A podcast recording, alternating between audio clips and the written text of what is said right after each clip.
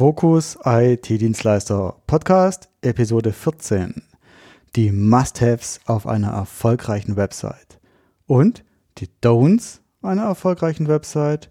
Und was sich sonst noch so bei mir bewährt hat.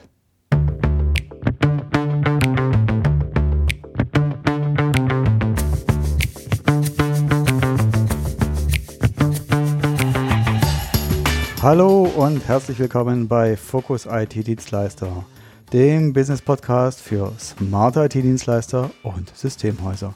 Ich bin Wolfgang Schulz und hier erzähle ich dir von meinen Erfahrungen aus über zehn Jahren IT-Dienstleistung und den Möglichkeiten, wie du dein IT-Business weiter nach vorne bringen kannst. Und jetzt wünsche ich dir viel Spaß. So, schön, dass du wieder mit dabei bist. Bei dieser Episode vom Podcast geht es um das Thema, wieder mal das Thema Website. Wir sind, das ist die dritte Folge des Themenblocks Websites für Systemhäuser und IT-Dienstleister. Und diesmal geht es darum, welche Elemente müssen oder sollten auf einer Website vorhanden sein, die erfolgreich ist. Sprich, den Zweck und die, das Ziel vom Systemhaus, vom Unternehmer erfüllt und das ist in der Regel zu 80 Prozent Wahrscheinlichkeit neue Kunden. Also die Gewinnung von neuen Leads, neuen Kunden, mehr Aufträgen. Und in der Vorbereitung auf diese Episode habe ich hier mich hingesetzt und habe das ganze Material zusammengetragen, was ich so als wichtig erachte, wo ich denke, das darf auf keinen Fall auf einer guten Website fehlen. Und ja, was soll ich sagen? Es ist ganz viel zusammengekommen, mehr als ich dachte. Und deswegen wird es wahrscheinlich so aussehen, dass ich diese Episode trennen werde, teilen werde in zwei Teile, weil ich habe ja gelernt, es macht wirklich keinen Sinn, wenn man ewig äh, auf einem Thema rumreitet und der normale Hörer der normale Mensch ist nach 25, nach 30 Minuten spätestens schaltet er auch einfach ab. Und wenn ich dann, den Fehler habe ich ja schon bei der Episode 11 gemacht, dass ich hier über 50 Minuten lang am Stück um das Angebot, um die Inhalte von Angeboten gesprochen habe. Und im Nachhinein viel zu lang, hätte man vielleicht nochmal teilen sollen oder ich hätte mich kürzer fassen sollen. Wäre natürlich auch eine Möglichkeit gewesen. Ähm, ja, also diesmal von daher werde ich das teilen, denke ich mal. Ich fange einfach mal an und dann schaue ich, wie weit ich komme und dann schaue ich ein, werde ich einen Blick auf die Uhr und dementsprechend, wenn es dann so um die 25 Minuten ist und ich dann dementsprechend noch Material habe, werde ich dann sagen, okay, hier wird dann äh, ein Break gemacht und dann geht es einfach beim nächsten Mal weiter. Drum möchte ich jetzt nicht länger deine wertvolle Zeit verschwenden und ich starte gleich ins Thema hinein. Ja, eine Website für IT-Dienstleister, für Systemhäuser. Ich habe es in der letzten Episode ja schon gesagt, dass das Wichtigste, mit das Wichtigste überhaupt an einer Website das Ziel ist. Ohne Ziel kann eine Website nur enttäuschen, weil wenn, wenn sie nicht unter einer bestimmten Maßgabe und einer bestimmten Zielgebung erstellt wurde, dann wird sie irgendwie sein, aber bestimmt nicht optimiert auf das, was sie eigentlich tun soll. Und meistens zu 80 Prozent Wahrscheinlichkeit haben die Websites den Zweck und das Ziel, Neukunden über das Internet zu gewinnen. Und alles, was ich jetzt hier erzähle, das basiert hauptsächlich auf meinen eigenen Erfahrungen. Ich habe kein Patentrezept, wo ich dann sagen kann, jawohl, wenn das und das und das so eingebaut ist, dann wirst du hundertprozentig auch ähm, neue Kunden gewinnen. Und als ITler fällt es mir zwar schwer, das zu sagen, aber auch ich habe hier nicht die Weisheit mit Löffeln gefressen. Ähm, von daher, wie gesagt, es ist meine eigene Erfahrung. Ich gebe auch keine Garantie, dass das jetzt hier vollständig und umfassend ist. Es gibt noch viel, viel mehr Dinge, die man machen kann, die andere eventuell als sinnvoll erachten, die vielleicht auch schon gute Erfahrungen mit dem einen oder anderen gemacht haben. Die Liste, die ich dir hier geben möchte, die wird sich mit der Zeit auch sicherlich verändern.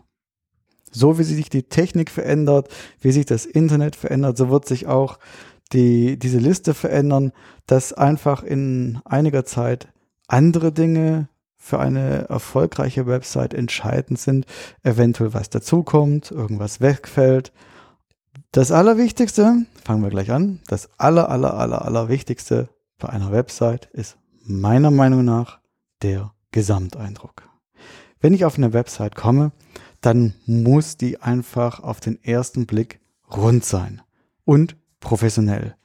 Das darf nicht irgendwie den Eindruck haben, dass es irgendwie gebastelt ist, dass hier und da was nicht stimmt. Manchmal kann man das ja auch gar nicht genau benennen, dass es halt, dass man sagen kann, ja, hier das Bild stört mich oder die Überschrift, ähm, das Design ist jetzt nicht optimal, sondern es ist ja ein Gesamteindruck, wo man denkt, na, irgendwas ist hier nicht rund. Ähnlich wie bei einem Kinofilm. Wenn du ins Kino gehst und nichts merkst, nichts sagst, dann war es in der Regel ein guter Film. Wenn du aber, wenn irgendwas nicht passt, dann kommt man aus dem Kino raus und sagt, hm, ja, irgendwie war nicht so toll, weil, ja, man kann es nicht wirklich sagen, aber irgendwas hat halt nicht gestimmt. Und bei der Website ist es ähnlich.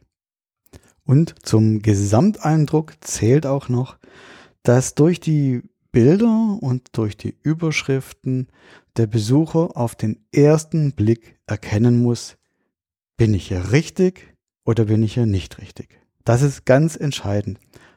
Die ersten paar Sekunden, der erste Eindruck muss sitzen, dass der Besucher weiß, jawohl, hier bin ich vermutlich, vermutlich richtig.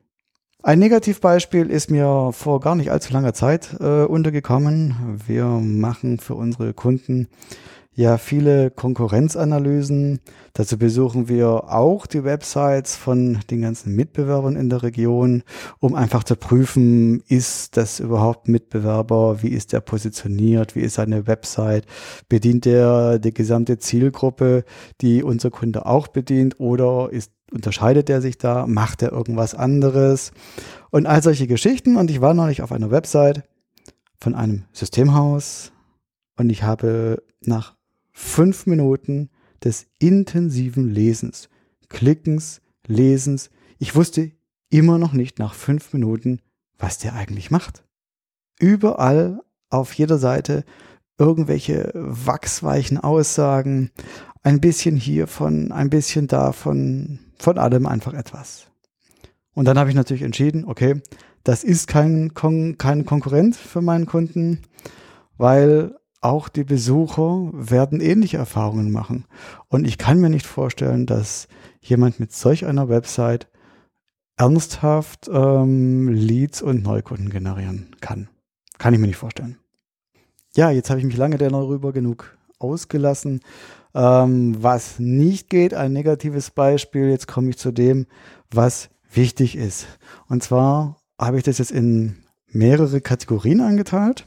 Und wir starten mit der ersten, der wichtigen Kategorie, nämlich die aus meiner Sicht wichtigen Elemente einer Website. Und als allererstes kommt unser geliebtes Logo.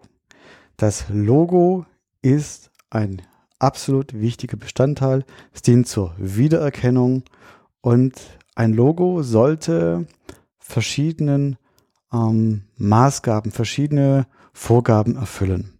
Und das Wichtigste für ein Logo ist, dass es funktioniert. Es muss, ein Logo muss funktionieren. Und zwar nicht nur im Internet, auf der Webseite, sondern es muss auf allen Medien funktionieren. Und das sage ich, weil ich komme, wie gesagt, viel auf Websites von anderen Systemhäusern rum und ich sehe oft Logos, die völlig klein, irgendwelche kleinen Teile haben, total verspielt sind. Und der Wiedererkennungseffekt ist da teilweise nicht gegeben, wenn man es druckt. Das mag vielleicht im Web ganz gut ausschauen, aber auch mit, mit so Farbverläufen, Grauverläufen, das wird spätestens im Print auf dem, auf dem Briefbogen, auf der Webseite, wird es schwierig. Von daher, ein Logo muss funktionieren. Als nächstes sollte ein Logo auch professionell aussehen. Ich stoße immer wieder auf Logos, die wirken gebastelt. Und ja, was soll ich sagen? sobald ich irgendwas sehe, was gebastelt aussieht, schließe ich gleich auf die Qualität der Dienstleistung dieses Anbieters. Das mag völlig ungerechtfertigt sein, das gebe ich zu, aber es geht mir halt so. Und ich glaube, das ist menschlich.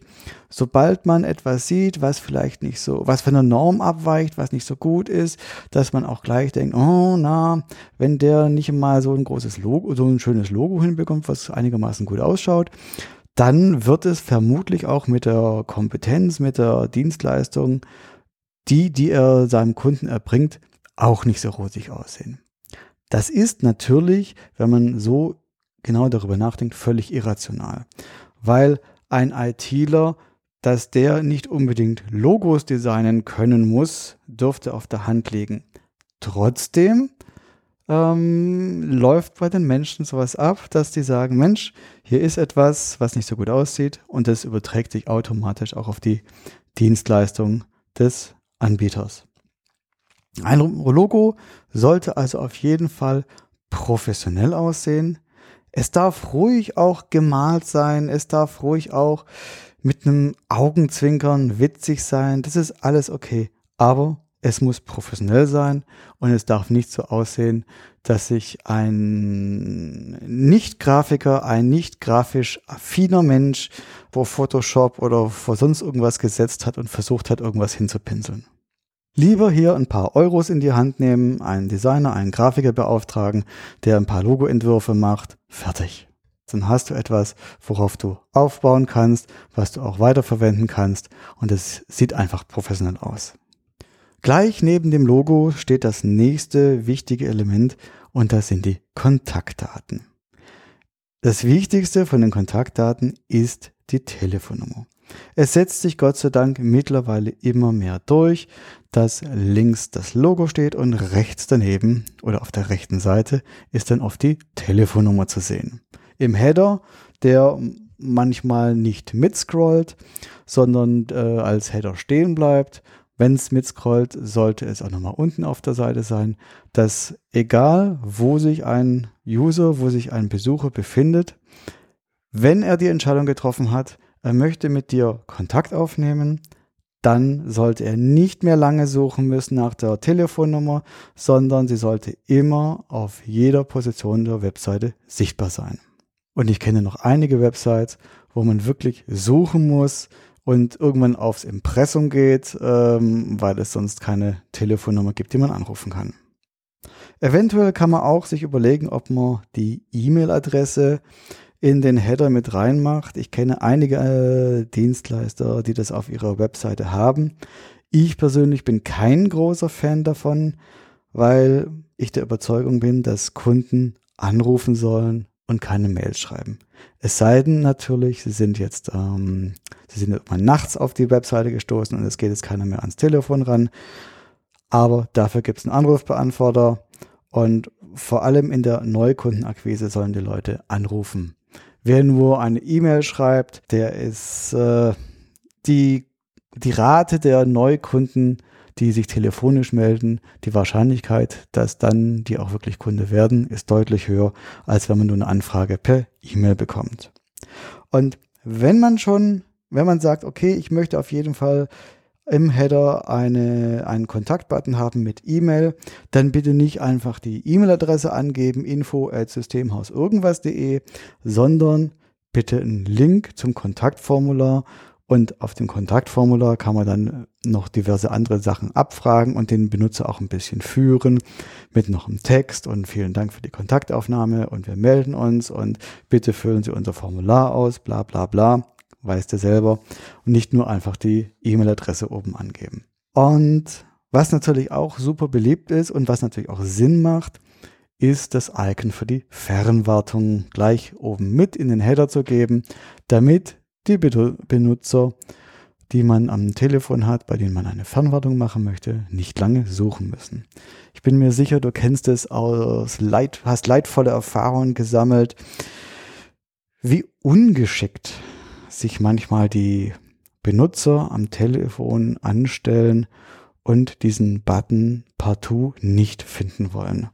und man wartet dort und sagt, Mensch, hier direkt dort neben der Telefonnummer ist dieses Symbol, da klicken Sie jetzt bitte drauf und der User findet es nicht und ja, also möglichst groß das Ding, damit auch jeder DAO gleich findet. Spart enorm viel Zeit und schont die Nerven des Supporters. So, gehen wir eine Etage tiefer unter dem Header mit Logo, Telefon, Kontaktdaten kommt das Menü. Jetzt gibt es verschiedene ähm, Websites, Website-Designer, die sich jetzt ganz tolle Sachen einfallen lassen. Ähm, ich bin ein Fan, dass das Menü einfach und logisch aufgebaut sein sollte. Und es sollte übersichtlich sein. Es gibt leider immer noch Beispiele, wo ich auf das Menü, auf die, auf eine Webseite komme. Ich klicke auf den Button Service, Dienstleistung und es öffnet sich ein Untermenü mit 35 Unterpunkten und ich weiß gar nicht, wo ich zuerst hinklicken soll. Und ich suche nach bestimmten Sachen, wenn aber ein neuer Benutzer, ein neuer Besucher auf die Website kommt und das sieht, wow, der ist sprichwörtlich erschlagen. Und bitte keine grafischen raus und rein slidenden Menümonster, die keiner versteht. Neulich war ich auf einer Website, die echt schick war, echt super gemacht, bis auf das Menü. Ich habe mich echt schwer getan, ähm, die Information zu finden, weil es war auch so, kam reingeslidet von rechts und ist dann wieder verschwunden nach rechts. Und es war total unlogisch aufgebaut, das Ganze. Also die Usability ist hier wahrlich auf der Strecke ge äh, geblieben. Ich habe mich dann durchgefummelt, bis ich die Info gefunden habe, die ich brauchte. Ähm, aber wenn eine, eine Frau Müller, die jetzt beauftragt ist, einen neuen IT-Dienstleister zu finden, ein neues Systemhaus zu finden für ihre Firma, eine Frau Müller hat bestimmt nicht die Geduld, sich durch diese ganzen Menüpunkte zu navigieren. Ähm, die möchte schnelle Ergebnisse, die möchte schnell die Informationen bekommen, die sie sucht. Und da ist es vielleicht hilfreicher, auf diesen ganzen Schnickschnack ein bisschen zu verzichten. Jetzt wirst du dich vielleicht fragen, warum erwähne ich, dass, das, dass die Homepage ein Menü haben soll? Ich sage das deswegen, weil es manche Anbieter gibt, die meinen, ihre Website als Landingpage gestalten zu müssen. Und im Online-Marketing heißt es ja so oft auf einer Landingpage, entferne alle störenden Elemente, die den Besucher in irgendeiner Form von seinem Kauf abhalten oder ablenken. Und so werden dann auch Homepages so gestaltet, dass es kein, nichts mehr zum Klicken gibt. Systemhäuser haben hier vermutlich die Hoffnung, dass es einfach besser funktioniert, wie eben eine Landingpage funktionieren soll. Manchmal macht das Sinn, wenn man für einen bestimmten Bereich wirklich eine Landingpage baut. Keine Frage. Landingpages werde ich in der, wenn ich jetzt diese Episode teile, in der übernächsten Episode noch besprechen. Ähm, aber dieses äh, Landingpage-Style, das passt eben nicht auf eine Website, weil es ist wirklich nachgewiesen, wenn sich die Besucher informieren wollen auf einer Website über einen Anbieter, dann wollen die Besucher auch klicken. Sie möchten die Größe und die Tiefe der kompletten Website, des Informationsangebots des Anbieters erfassen und erleben. Auch wenn Sie dort auf den Unterseiten nichts groß lesen, außer irgendwelchen Headlines, es ist trotzdem wichtig, dass die Leute etwas zum Klicken haben. So ein bisschen hin und her klicken macht wahrscheinlich jeder von uns. Deswegen auf einer Homepage bitte immer ein Menü, wo es was zum Klicken gibt. Unter dem Menü kommt dann die Headline, die Überschrift. Und diese, die Überschrift hat die Aufgabe, dem Besucher auf einen Blick die Frage zu beantworten, bin ich hier richtig? Das ist die erste Frage, die sich ein Besucher stellt, wenn er auf eine neue Website kommt, die er noch nicht kennt. Bin ich hier richtig? Ist das der vermutlich der Dienstleister, der Anbieter, den ich suche? Damit du natürlich die Überschrift, die Headline dementsprechend auch texten kannst, ist natürlich die Voraussetzung, dass du im Vorfeld eine Zielgruppe definiert hast. Das habe ich ja in den letzten Episoden immer wieder angesprochen, dass es elementar ist, dass du weißt, wer dein Wunschkunde ist, wen du mit der Website ansprechen möchtest, für wen du dein Angebot optimiert hast. Das heißt, du musst wissen, du solltest wissen, für wen hast du diese Webseite gemacht. Und mit der Überschrift, mit der richtigen Überschrift, weiß dein, dein, der Besucher, der Teil deiner Zielgruppe ist, sofort, jawohl, hier bin ich richtig. Und nur dann wird er sich weiter mit deiner Website auch beschäftigen. Es empfiehlt sich unter die Überschrift die Subheadline, die Unterüberschrift zu setzen und die bestätigt dem Besucher nochmal, dass er richtig ist. Das sind noch ein, zwei Sätze mehr zu dem Thema, worum es hier überhaupt geht, was du anbietest. Und sie bestätigen nochmal dem Besucher, jawohl, Headline passt, Subheadline passt auch, okay. Und dann ist er sicherlich auch gerne bereit, sich weiter mit der Website zu beschäftigen. Und es hat sich eingebürgert, dass unter der Subheadline, unter der Headline kommt als nächstes ein großes Bild in der Regel, äh, das sogenannte Key Visual. Und hier wird, hier empfehle ich ein Bild von der, von dem Unternehmer, vom Inhaber, vom Team, von den Menschen zu, äh, zu zeigen, die den Kunden auch bedienen werden. Bei einem Produkt ist es einfacher. Bei einem Produkt bildet man das Produkt ab, verschiedene Bilder davon, von verschiedenen Ansichten, denn der Kunde möchte ja wissen, wie das Ganze aussieht, was er kauft. Da wir als IT-Dienstleister jetzt aber wenig Produkte haben, beziehungsweise die Produkte ja selten im Vordergrund stehen, weil der Kern unserer Tätigkeit ist ja die IT-Dienstleistung, ähm, hat es sich bewährt, Menschen nämlich die Menschen abzubilden, die im Unternehmen arbeiten und die der Kunde auch später live im, im ähm, Kundengespräch, im, beim Kundenbesuch auch sieht. Und da habe ich schon sehr, sehr viel Überzeugungsarbeit leisten müssen. Ich höre immer wieder, ich will nicht, dass mich jeder sieht oder dass jeder sieht, wie ich aussehe. Aber es muss jedem Unternehmer klar sein, wer Unternehmer wird, steht automatisch auf einer exponierten Position. Und ich kann es nur jedem empfehlen. Zeige dich, wie du aussiehst, auch wenn du jetzt meinst, du wärst nicht fotogen, was ich auch immer wieder höre. Es gibt genügend Möglichkeiten, dich gut und ansprechend auf der Webseite darzustellen. Die Vorteile überwiegen alle möglichen Nachteile. Das kann ich wirklich aus der Erfahrung sagen.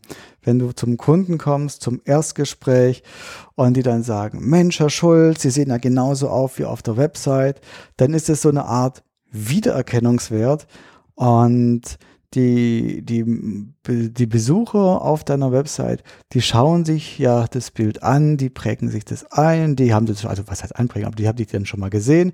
Und wenn du dann wirklich kommst zu denen und die dann sagen, Mensch, sie sehen genauso auf wie auf der Webseite, ähm, das gibt auch so eine Art Vertrautheit schon. Und ähm, ja, ich kann es wirklich nur empfehlen. Denn Business wird nach wie vor zwischen Menschen gemacht. Und der Kunde sieht, wer kommt denn da, wer wird meine IT betreuen und wie sieht er aus, der zum Gespräch kommt. Ja, das sind einfach Dinge, ich sagte es schon, ich empfehle es auf jeden Fall. So, und immer wieder höre ich aber von Kandidaten, die auf der Website abgebildet werden sollen, also sprich vom Geschäftsführer, vom Unternehmer oder vom Team, höre ich dann immer wieder, na ja, ich bin aber nicht so fotogen. Und dazu kann ich nur sagen, es geht nicht darum, gut auszusehen. Es geht darum, um Authentizität, dass der Kunde wissen will, wie sieht der Typ aus, mit dem ich eventuell telefoniere? Wie sieht der Mensch aus, den ich einlade zum Gespräch? Wie kann ich zu dem eine Beziehung aufbauen?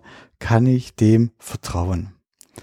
Ich sehe immer wieder auf Webseiten von Systemhäusern, und das sind leider gar nicht so viele, es ist eher gesagt, die Mehrheit sind viele Stockfotos.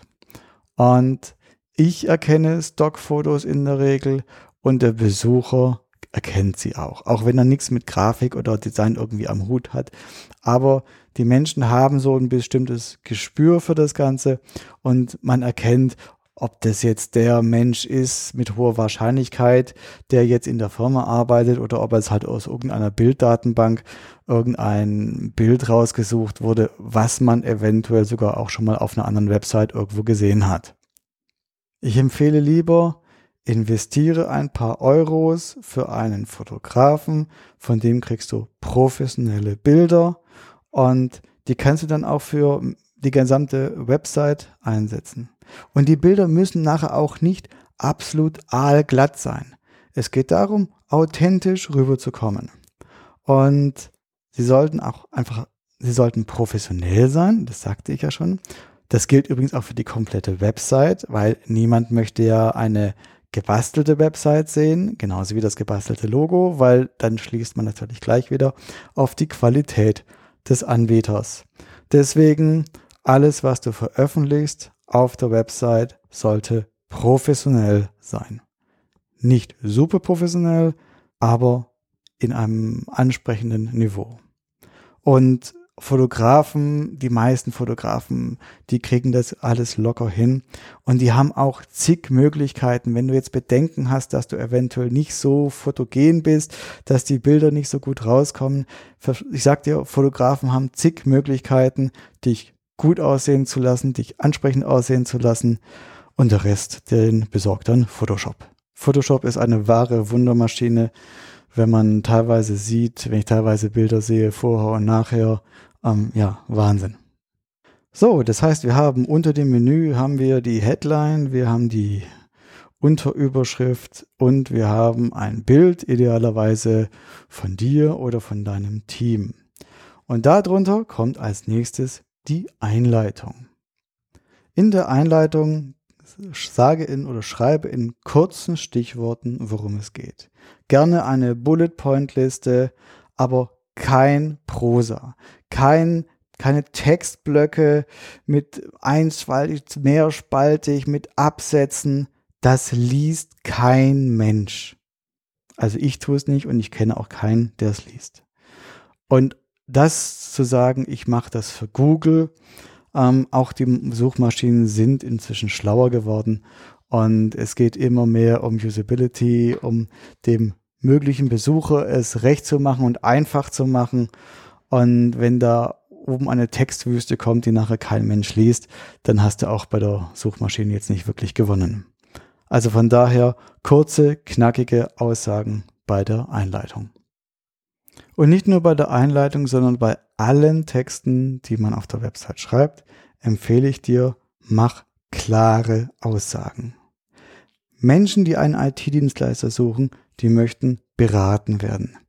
Und die möchten natürlich von jemandem beraten werden, der genau weiß, wo es lang geht. Der nicht sagt, ja, vielleicht hier, man könnte aber auch dies, so ein bisschen wischiwaschi, sondern die möchten jemanden, der die Richtung weist. Deswegen buchen sie einen Spezialisten, der ganz klar sagt, hier geht's lang, das ist der Weg. Im Prinzip suchen sie, was IT angeht, einen Meinungsführer, der ganz klar sagt, wo es lang geht. Entweder etwas ist gut oder etwas ist nicht gut. Kein Mensch möchte irgendwelche Waschi-Waschi-Aussagen hören. Es könnte so sein, es könnte aber auch so sein, es könnte aber auch ganz anders sein. Nein, das möchte kein Kunde hören und auch kein Kunde lesen. Deswegen auf der Website klare Aussagen, klare Positionen, zu was stehst du und zu was stehst du nicht. Also beziehungsweise auf der Website wird man natürlich sagen, zu was man steht. Als nächstes Element deine, dein USP, die Unique Selling Proposition, dein Alleinstellungsmerkmal. Und das sollte dem Besucher in einem ganz klar sagen, warum du? Warum bist du der richtige Dienstleister für diesen Besucher? Warum bist du besonders geeignet? Und mit besonders geeignet meine ich natürlich für deine Zielgruppe. Du kannst nicht besonders gut geeignet für jeden sein. Das geht nicht. Deswegen brauchst du eine Zielgruppe und mit dem USP drückst du aus, warum du für deine Zielgruppe besonders gut geeignet bist. Hast du vielleicht eine bestimmte Technik, wie du an die Probleme rangehst, wie du deine Kunden bedienst, wie du Systeme wartest? Hast du eine bestimmte Vorgehensweise, die besser ist als die Vorgehensweise anderer Dienstleister? Ähm, dem, dem Kunden solltest du eben hier eine Begründung liefern. Er möchte begreifen, und zwar möchte der Kunde in der Regel selbst erkennen, zumindest das Gefühl haben, selbst erkannt zu haben, dass du der Richtige für ihn und für sein Problem bist. Das nächste Thema sind Bilder. Es müssen nicht viele Bilder auf der Website sein, aber die, die da sind, sollten gut sein. Und sie sollten zur Zielgruppe passen.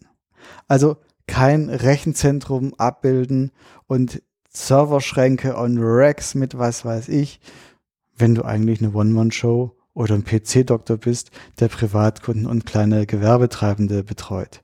Das passt dann nicht. Der Besucher muss sich auf den Bildern wiederfinden. Und zwar entweder, dass er sich sagt, genau so sieht es bei uns auch aus. Der kennt solche Betriebe, solche Kunden, wie wir es sind. Das heißt, er hat eine Ist-Vorstellung von dem, wie es bei ihm auch aussieht und deswegen fühlt er sich gut aufgehoben und auch richtig angesprochen. Oder du zeigst ihm das, wie es mal aussehen kann. Sprich, du adressierst deine Wunschvorstellung, dass, du, dass der Kunde sich sagt, ja, so kann ich mir vorstellen, dass es mal bei uns auch aussieht. So möchte ich, dass es aussieht. Und ja, die Bilder deswegen immer zur Zielgruppe passend. Was ganz wichtig ist bei Bildern, es ist natürlich toll, wenn du eigenes Bildmaterial hast. Wenn du etwas zum Fotografieren hast, wenn das auf einer, mit einer guten Qualität fotografiert ist, dann macht es durchaus Sinn. Wenn du Bilder irgendwo einkaufst, bei einem Fotoanbieter, bei so einer Library, dann solltest du dir über die Rechte im Klaren sein und sicherstellen, dass du auch die richtigen Rechte erworben hast. Denn es gibt unterschiedliche Rechte für die Abbildung auf Webseiten, auf Printmedien und Social Media. Und wenn man dir danach an den Karren fahren kann, wenn das Schreiben vom Anwalt kommt, dann wird es meistens teuer. Und das kannst du vermeiden, indem du dich vorher drum kümmerst. Der nächste Punkt auf meiner Liste ist ein, wenn nicht der wichtigste Punkt überhaupt, es ist der Call to Action die Handlungsaufforderung. Und die sieht man auf den meisten Websites leider nicht. Und wenn sie da ist, dann ist es irgendwo weit unten ein kleiner, vielleicht in Fetzer gedruckter Satz, bitte melden Sie sich jetzt bei uns. Das muss aber markanter sein. Das muss dem Besucher ins Auge springen. Du musst den Besucher führen. Und der Call to Action ist das Element, um was es ja nachher bei der Website eigentlich geht. Du möchtest ja, dass der Besucher zum Kunden wird. Der Besucher soll Kontakt mit dir aufnehmen. Und wenn du dem Besucher das selbst überlässt, wann er meint, dass jetzt der richtige Zeitpunkt ist, den Telefonhörer in die Hand zu nehmen, um dich anzurufen, das kann zu lange dauern. Und es kann sein, dass er dann sagt, naja, dann schaue ich mir noch andere Dienstleister an, mal sehen. Wenn du aber einen knallharten, sage ich mal, wirklich knallharten Call to Action hast, einen Button, der auffällt, wo es heißt, rufen Sie mich jetzt an, Telefonnummer daneben, zack, dann ist die Wahrscheinlichkeit, dass der Kunde das dann auch wirklich macht und der Besucher dich dann anruft und mit dir telefoniert, ist deutlich erhöht.